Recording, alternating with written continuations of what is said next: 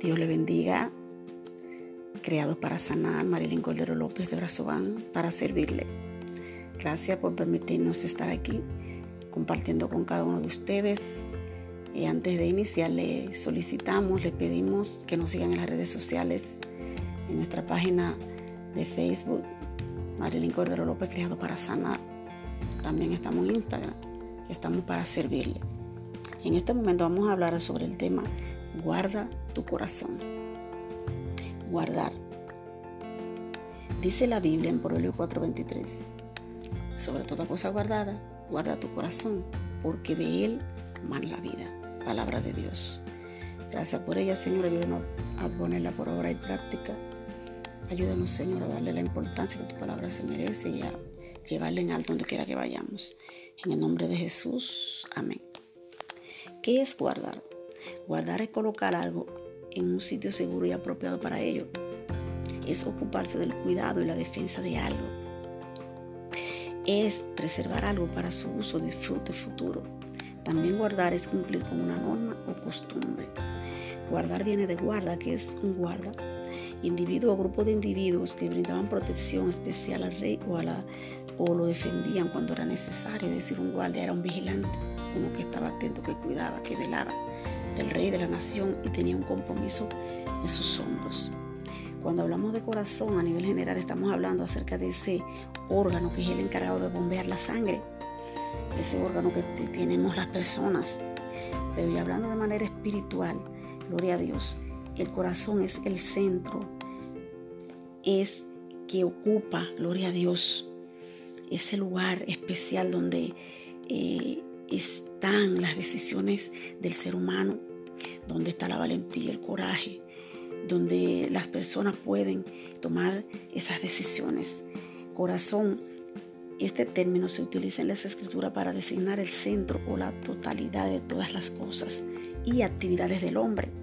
En particular se refería al centro de la personalidad del hombre. Es decir, cuando la Biblia hablaba de corazón, no se estaba refiriendo al de carne, sino se estaba refiriendo a ese centro eh, de las emociones a ese lugar donde el hombre procesa eh, todas esas decisiones y emociones. Carácter, voluntad, mente y personalidad son términos modernos que ahora representan lo que corazón significaba para los hebreos. En el Antiguo Testamento el corazón significa el centro, lo oculto o la fuente. De ahí es donde se parte para determinar que el corazón significa el centro o el foco de la vida. El corazón en el aspecto psicológico es la fuente de los motivos y de las pasiones y de los procesos mentales.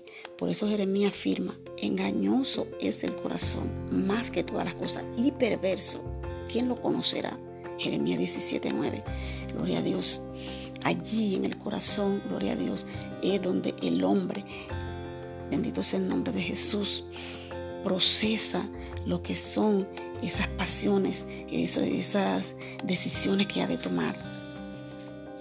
También eh, el corazón es la fuente de la sabiduría y de las emociones, porque dice la Biblia en Proverbios 2, 10 y 11, cuando la sabiduría entrara en tu corazón y la ciencia fuera grata a tu alma, la discreción te guardará y te preservará la inteligencia. Gloria a Dios. Es decir, que también aquí eh, en el corazón, aleluya, se aloja la sabiduría, se aloja, gloria a Dios, esa parte, aleluya, de buenas decisiones que el hombre tiene.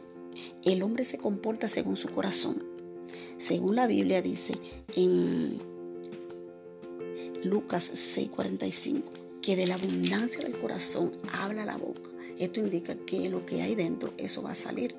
Lo que el hombre expresa, lo que el hombre dice, de eso está lleno su corazón. El salmista David decía en una ocasión, cree en mí, oh Dios, un corazón limpio y renueva un espíritu recto dentro de mí. Gloria a Dios. El salmista era un hombre que día a día renovaba su pacto con Dios y entendía que necesitaba, aleluya, acercarse al Señor, necesitaba que Dios lo limpiara, que Dios lo purificara, que Dios sacara de su corazón y de su mente todas esas cosas que a él no le agradaban y vivía humillado.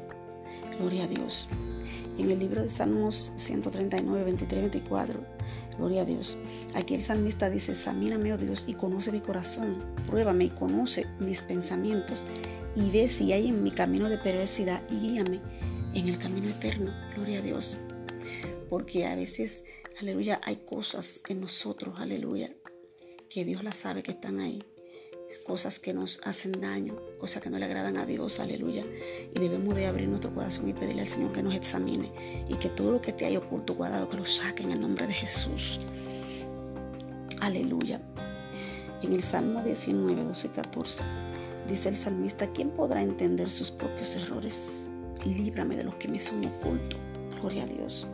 De esas cosas que hay ocultas ahí en el corazón que quizás eh, el ser humano no haya detectado o quizás piense que esté bien, pero hay algo ahí, por eso debemos pedir al Señor que nos limpie, que nos purifique, gloria a Dios, para que podamos decir, aleluya, sean gratos los dichos de mi boca y la meditación de mi corazón delante de ti, oh Jehová, roca mía y redentor mío, que podamos, aleluya, eh, poder, gloria a Dios, agradar a Dios de corazón y servirle en espíritu y en verdad, bendito sea el nombre del Señor.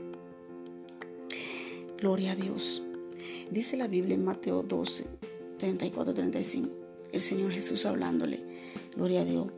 Aleluya a los escribas y fariseos. Generación de víbora. ¿Cómo podéis hablar lo bueno siendo malos? Porque de la abundancia del corazón habla la boca. El hombre bueno del buen tesoro de su corazón saca buenas cosas y el hombre malo del mal tesoro de su corazón saca malas cosas. Es decir, de, de una misma fuente no pueden salir dos aguas, agua dulce, agua salada. Gloria a Dios, porque lo que está dentro es lo que sale afuera. Gloria a Dios. Por eso tenemos que pedirle cada día a Dios que nos purifique, que nos limpie. Aleluya. Bienaventurado lo de limpio corazón, dice la palabra en Mateo 5:8, porque ellos verán a Dios. Bienaventurado lo de limpio corazón, porque ellos verán a Dios. Que Dios nos ayude. Amén. Que Dios nos permita. Bendito sea el nombre de Jesús. Abrir nuestro corazón y dejar que el Señor eh, venga y complete su obra y limpie nuestra mente, nuestra conciencia y nos ayude a agradarle en espíritu y en verdad. Gloria a Dios. Gracias, aleluya, por estar ahí. Gracias por eh, estar pendiente de estos programas. Compártalo con otras personas. Sé que le van a servir de mucha ayuda y sobre todo póngalo en práctica. De entreguele su corazón completamente al Señor para que el Señor lo purifique. Dios le bendiga más. Gracias en el nombre de Jesús y nos vemos para la próxima.